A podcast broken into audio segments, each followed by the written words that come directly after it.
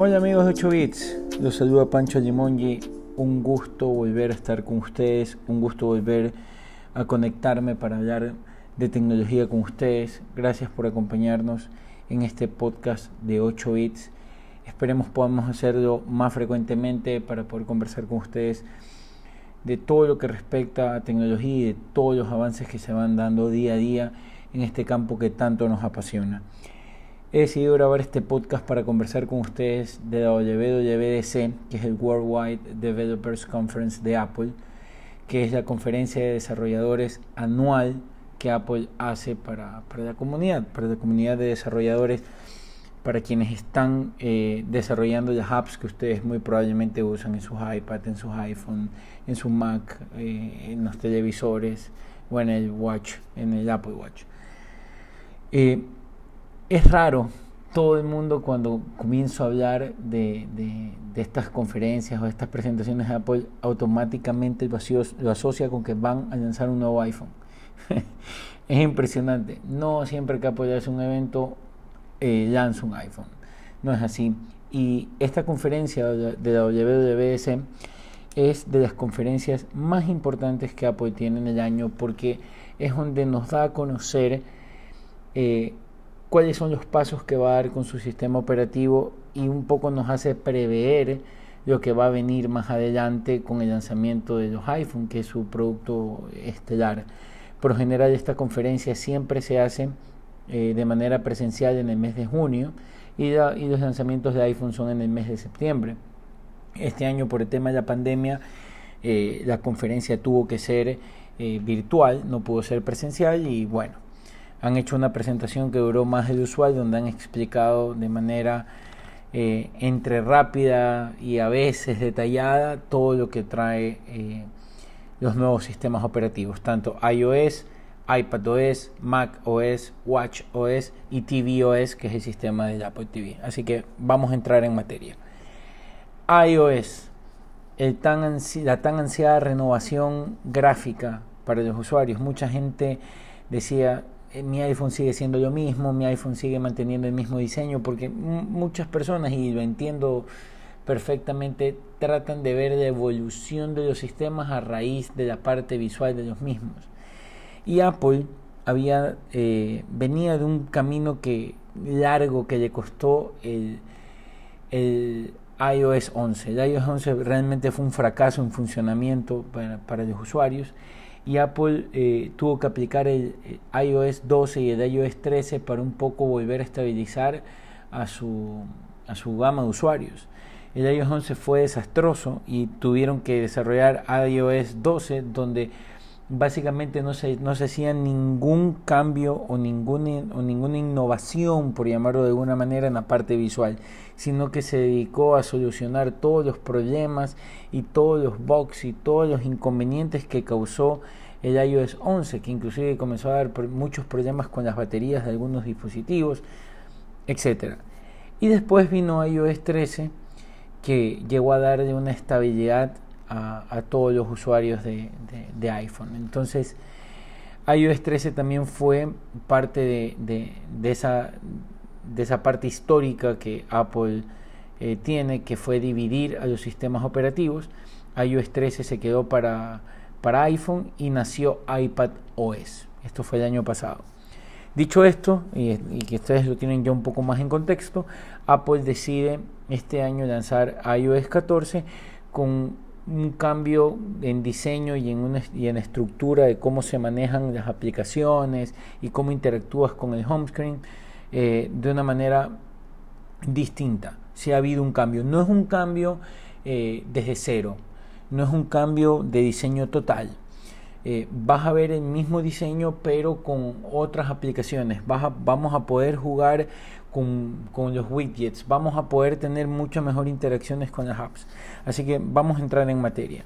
Apple lanza para su iOS 14 eh, el App Library, que es una forma de organizar las aplicaciones de una manera distinta distinto inclusive a las carpetitas que estamos acostumbrados a hacer, donde ponemos los juegos, donde ponemos las aplicaciones de productividad, las aplicaciones de las aplicaciones de trabajo, las aplicaciones del banco. No, acá eh, Apple hace un rediseño donde te permite tener una organización mucho más macro de las aplicaciones, donde él te permite, con un con parte de inteligencia artificial, te permite organizar las aplicaciones por tipo de uso, por, por si son aplicaciones que recientemente has bajado, por las aplicaciones que más estás usando, por las aplicaciones que, que usas a, ciertas horas, etc. Te permite eh, organizar de una manera mucho más, eh, mucho más amplia y no tan, tan, tan específica como, como lo podía ser antes o mucho, muy limitado a, cómo tú lo ibas acoplando en función a tu necesidad, sino que acá un poco con inteligencia artificial suple esa parte y te permite tener siempre las aplicaciones más importantes eh, al, alcance de tu mano. Esto lo combinan muy bien con la parte de widgets.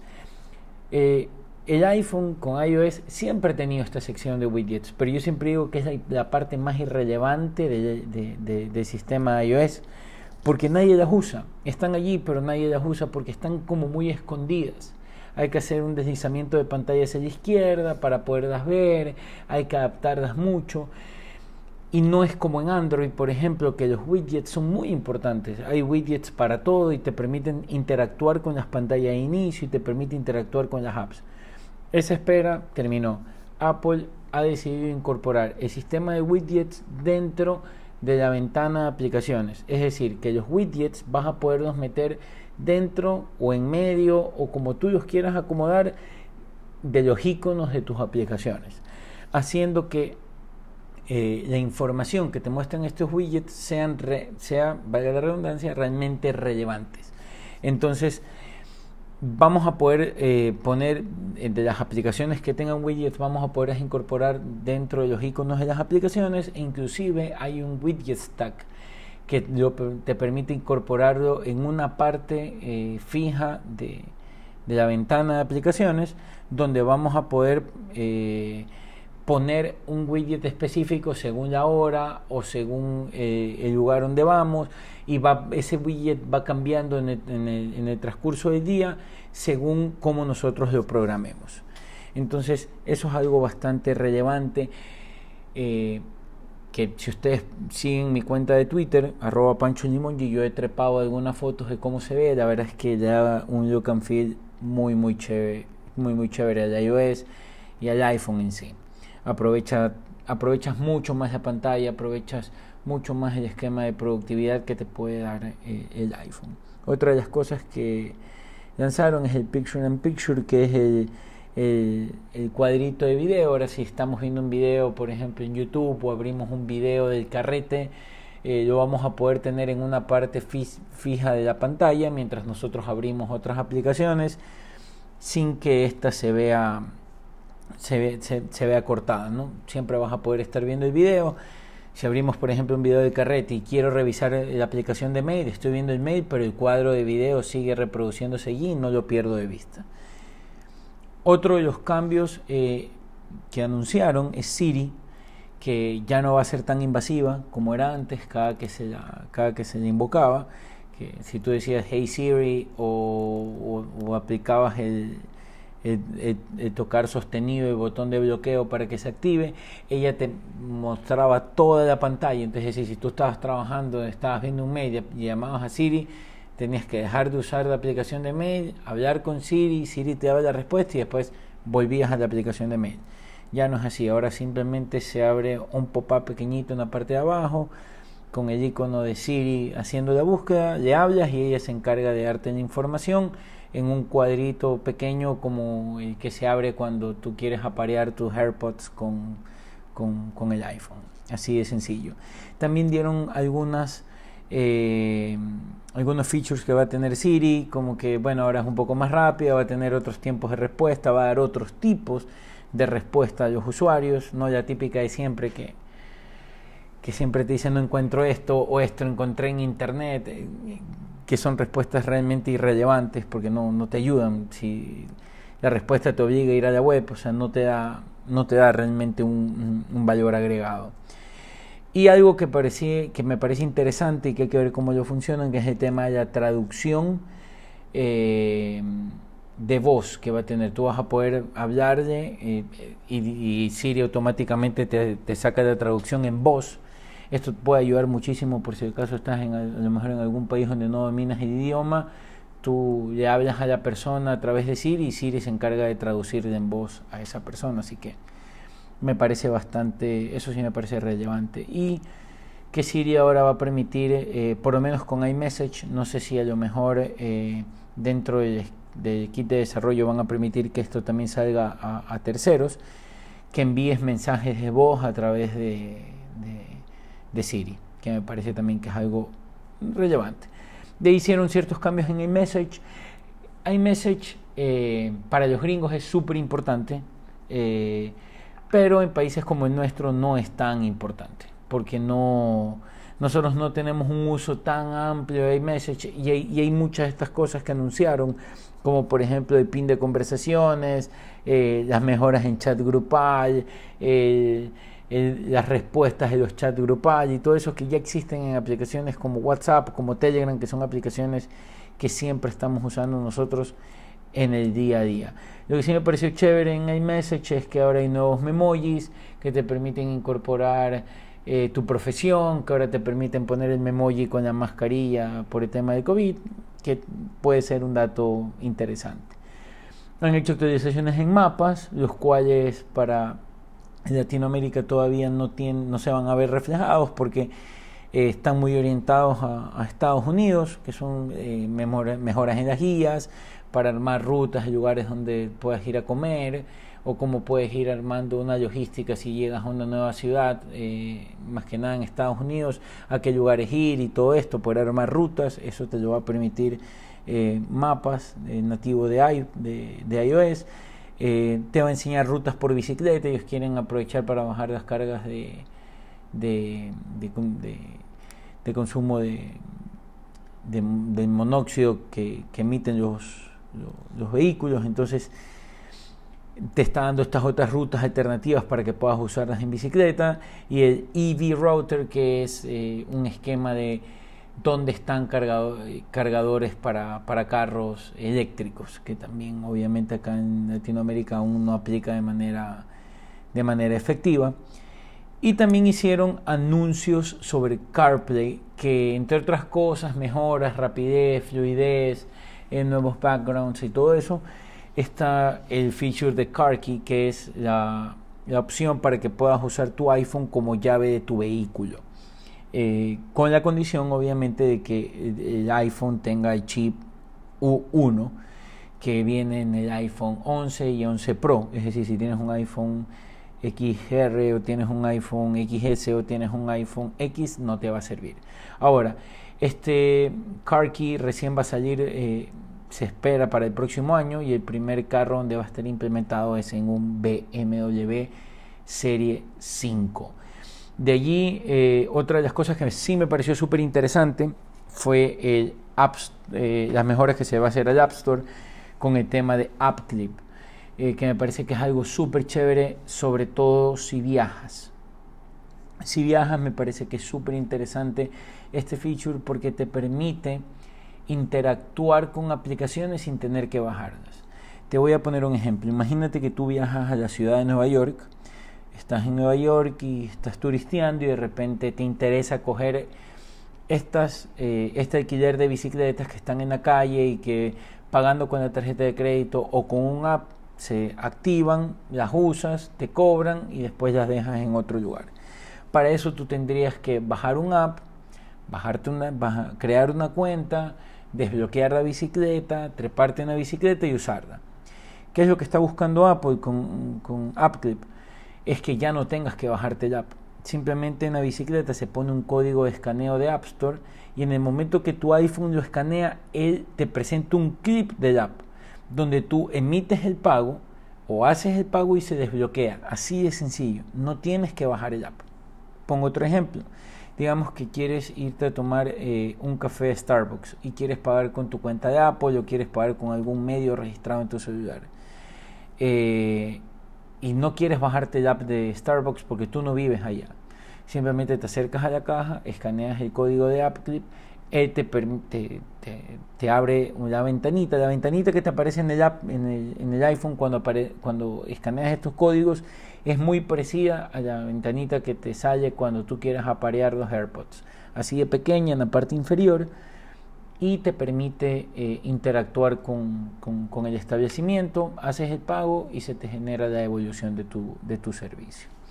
Eso con respecto a, las mejoras que se hicieron en iOS. Y he dejado para el final la mejora más importante de iOS, creo que desde que lo, desde que lo anunciaron hace ya más de 6, 7 años, que es que por fin cuando nos llamen el teléfono no se va a bloquear toda la pantalla. Es decir, hoy en día tú estás usando, estás mandando un mail y de repente te llaman y ya no puedes enviar porque se te pone toda la pantalla, o contestar o rechazar llamadas y eso es molestoso. Realmente Android tiene esto desde hace muchísimo tiempo y no sé por qué Apple ha demorado tanto en hacerlo.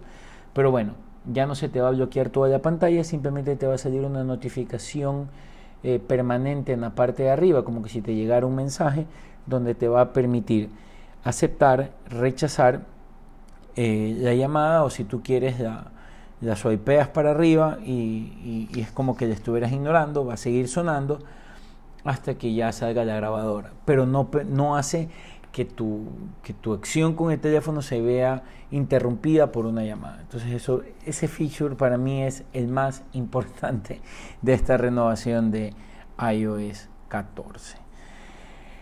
iPad OS. Realmente no dieron muchos cambios en iPad OS, eh, más allá de que se va, se va a traspasar los mismos beneficios de la agrupación de aplicaciones y de los widgets. También lo vas a ver en iPadOS, que realmente creo que se ve mucho más acá por el tamaño de la pantalla. Hay algo que me pareció interesante, que es el Universal Search, que es la búsqueda eh, tipo Finder en el iPad. Muy, muy chévere. Eh, creo que iPadOS ya está comenzando a parecerse un poco más a macOS. Ahora la búsqueda va a ser muchísimo mejor. Eh, hay cambios de ciertas aplicaciones que me parecieron interesantes, que están solamente para iPadOS, que van a ser cómo se interactúa con la aplicación de calendario y con la aplicación de música. Y hay algo que sí anunciaron que es nuevo y me parece súper chévere para los usuarios de Apple, perdón, del iPad Pro más que nada. Bueno, no solo de iPad Pro, sino de todo iPad que soporte Pencil, el Apple Pencil, eh, el tema de Scribble el Scribble es la opción de que tú puedas escribir a mano en el iPad y el iPad automáticamente lo, transforma a texto de computadora. Es decir, tú puedes abrir Safari y en el campo de escribir texto pones eh, estudiofutbol.com.c, él automáticamente cambia ese texto a texto de computadora e ingresa a la página.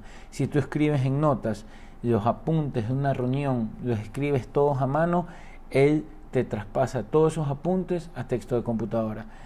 Eso me parece que es un feature muy, muy, muy chévere en el iPad. Muy chévere. Y bueno, sin más, iPadOS, esos fueron los, en general, ¿no? No estoy siendo tan específico, pero en general esos fueron los cambios que, que van a tener. Y de ahí anunciaron algo que a mí me parece súper chévere, que es una renovación en, en, la forma como interactúan los AirPods. Eh, de hecho, hicieron dos anuncios, eh, uno para los AirPods en general, es decir, para todos, y uno específico para los AirPods Pro. Comienzo por los AirPods Pro. ¿Qué hicieron? Ahora los AirPods Pro van a tener eh, sonido 3D, ¿ok? Un sonido 3D que va a estar muy enlazado a la forma como tú tienes, por ejemplo, el iPad, el iPad en tus manos. Él va a poder determinar cómo está sentado y va a hacer que la onda de sonido que suena en tu audífono en el iPod Pro eh, ataque eh, de manera eh, haciendo como una acústica redonda, como un efecto 3D para que puedas escuchar todos los sonidos que emite la película o que emite la serie que estés viendo, que obviamente venga con un sonido ya tipo Dolby, Dolby 5.1, 6.1, Dolby Atmos, etcétera.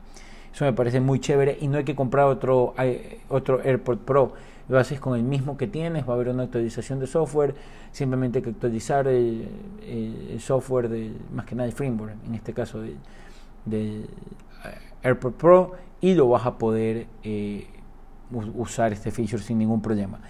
Y otra cosa que para mí es valiosísima y que me parece súper interesante es lo que hicieron con el switch de dispositivos en todos los AirPods. En mi caso, yo tengo una Mac y tengo mi iPhone. Muchas veces el iPad, que no lo uso yo directamente, pero bueno, a veces está. Y cuando yo estoy hablando por teléfono en los AirPods, pero llego a mi casa y estoy en la computadora y quiero escuchar en los AirPods, o sea, el sonido de la computadora en los AirPods, tengo que ir a configuración, sonido y escoger dos AirPods. Y si de ahí quiero, me voy, me paro y me salgo de mi casa y quiero volver a conectar con el celular, tengo que irme a configuración, Bluetooth, enlazar AirPods. Ya no va a ser así. El software va a estar eh, dimensionado para que yo pueda hacer un, un switch invisible. Donde me necesite el AirPod, el AirPod va a estar disponible y eso es algo muy, muy, muy bacán porque ya no vamos a tener que estar haciendo ese paso de tener que conectarlo o no. De hecho, yo a veces tengo otros, eh, otros audífonos para mi computadora simplemente porque no quiero tener que estar haciendo ese switch que me parece que es engorroso. Ahora Apple ha solucionado este tema y en los dispositivos de, de, de, la marca vamos a poder hacer un switch digamos que invisible donde se necesite el AirPod el AirPod va a sonar Así que eso me parece muy bacán. Watch OS 7. Eh, nos trajeron nuevas eh, faces, watch faces, que son la, forma como se muestra la información en la, pantalla de nuestro AirPod, de, perdón, de nuestro Apple Watch. Y estas faces, aparte de todo, aparte de, que van a estar nuevas y que van a manejar todos los tipos de información, más que nada orientada al fitness, eh, vamos a poderlas personalizar de, de, manera mucho más esquematizada, ya no, ya no tan cerrada como están ahorita, y no solamente eso, sino que la vamos a poder compartir con, con contactos. Dentro de la presentación se hicieron ejemplos de cómo se podía compartir un, face con otra persona, por ejemplo, si los dos estamos haciendo ejercicio al mismo tiempo o, una persona está en una ciudad y tú en otra, pero están compartiendo la misma rutina de ejercicios, cómo ese watch face puede funcionar para los dos, dándoles información de cómo se está manejando el, el ejercicio en ese momento. Entonces, eso me pareció súper cool, que se puedan personalizar mucho más y que las puedas compartir. Otra cosa que va a cambiar mucho es que la aplicación de, actividad que ahorita tenemos en el, iPhone y en el iPad, eh, que básicamente sirve para leer la información que traquea nuestro Apple Watch, ya no se va a llamar actividad, sino se va a llamar fitness. Entonces es un cambio que también va a haber. Y otra de las cosas que anunciaron es que el Apple Watch va a traquear tu sueño. Es decir, si duermes con el Apple Watch, el Apple Watch va a poder traquear tu sueño. Tiene también integración con aplicaciones que estén en el iPhone eh, y que funcionen de manera sincronizada con el Apple Watch, como por ejemplo Calm, que es un app eh, que te emite sonidos como para calmarte y tratar de que invoques el sueño. Hay cierta integración para que el a cierta hora te diga que ya tienes que dormir porque comienza tu hora donde tienes que tomar el descanso y te pone automáticamente la música y se bloquea el, se bloquea el reloj y se bloquea el teléfono hasta la hora que tú lo programas que quieras dormir. Entonces tiene todo un mecanismo como para poder traquear las horas que, que duermes. Lo que me queda la duda, y no entiendo en qué momento vamos a cargar el, el Apple Watch, porque si duermes con el Apple Watch, yo los cargo todas las noches, y si duermes con el, el Apple Watch el día siguiente tienes actividad en la mañana, en qué momento cargas y si quieres que te traquee la actividad en el día, cuándo lo cargas o cómo lo cargas. Es un tema que vamos a ver cómo, cómo se resuelve con la usabilidad más a futuro. Y de allí como último con WatchOS 7 tenemos que ahora nos va a ayudar con este tema del COVID a lavarnos bien las manos. Eh, el, el, el, Apple Watch va a tener con WatchOS 7 eh, un, un, reconocimiento con los sensores que tiene el Apple Watch de, si te, comienzas a lavar las manos, él automáticamente activa un, como un cronómetro en, en cuenta regresiva para que sepas que te tienes que lavar las manos 20 segundos al menos, que es lo que se recomienda para una buena lavada de manos, y te va a permitir eh, saber si lo hiciste bien o no. Es un feature realmente es como un commodity, pero bueno, está y es algo que se anunció. Y de allí tenemos como último Mac OS, el nuevo sistema para la Mac, que ahora va a ser llamado Mac OS Big Sur. Que dentro de otras cosas eh, se enfoca muchísimo en el diseño, en el diseño de, cómo está elaborado el sistema. Ha cambiado totalmente eh, el diseño interno, ahora se parece mucho más eh, al diseño de iOS o al diseño de iPadOS con una barra de menú translúcida, todas las aplicaciones tienen como, como bordes más redondeados, con colores translúcidos para parecerse eh, mucho más a las interfaces que tienes en iOS y en iPad. Adicionalmente a esto han cambiado todos los, los, iconos del dot, lo van a cambiar por iconos nuevos que van mucho más orientados y mucho más familiarizados al, a, la, interfaz de usuario que hoy en día vemos en iOS o en iPadOS. También permite muchísimo el tema de agrupación de notificaciones, que eso no, no se tenía. Por ejemplo, en mi Mac tengo un chorrón chunchón de, de notificaciones y no están agrupadas. Es un desastre cómo maneja actualmente macOS las, las notificaciones. Y están, eh, están permitiendo que actualmente ingrese el tema de widgets tal y como yo lo conversé anteriormente para iOS y para iPadOS, también lo vamos a poder manejar en eh, macOS Big Sur. Es básicamente un rediseño muy muy muy volcado a unificar los criterios de imágenes de imagen tanto de el iPad, del iPhone y de la Mac para que se vea un mismo ambiente. Y eso me parece muy muy importante y muy, la verdad es que es un paso hacia adelante porque así permites la familiaridad entre todos los dispositivos y no se te hace tan chocante el cambio entre cada una de las, de las plataformas que Apple tiene para su para, tanto para la Mac como para el iPhone como para el iPad. Así que eso me parece relevante 100%. Y de allí anunciaron cambios en aplicaciones como Safari, que va a traer ahora extensiones, más más seguridad.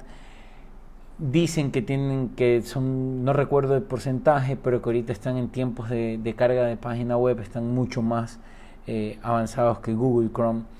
Realmente yo soy usuario de los dos. Uso Google Chrome por todas las ventajas que me da para revisar eh, web, para la integración con mi cuenta de Google, etcétera pero sí por temas de seguridad, cuando tengo que revisar algo en banco o cuando tengo que hacer transacciones o compras o poner alguna tarjeta o hacer algo, siempre uso Safari porque me hace sentir muchísimo más seguro. Y para el final, eh, también del evento, anunciaron algo, lo cual no voy a hablar en este podcast.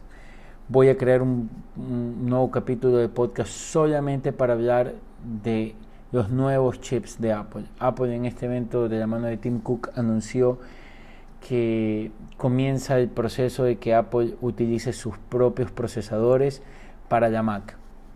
Lo han denominado Apple Silicon, que es obviamente el desarrollo de procesadores para la Mac eh, hechos por ellos, hechos por la marca. ¿ok?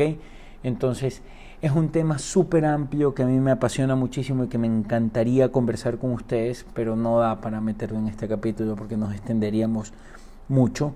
Pero sí me interesaría para un siguiente capítulo poder explicar a detalle porque esto de aquí va a ser un antes y un después de, la marca, tanto para, tanto para la Mac como para todo el ecosistema de aplicaciones que se viene y para el rendimiento que, que, que, que se espera mejorar y avanzar.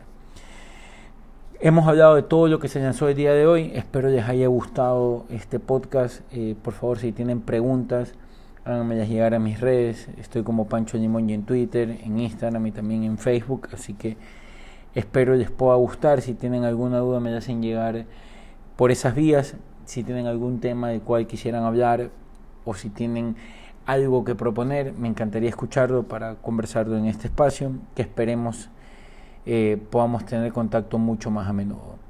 Gracias por acompañarnos, que tengan buen día.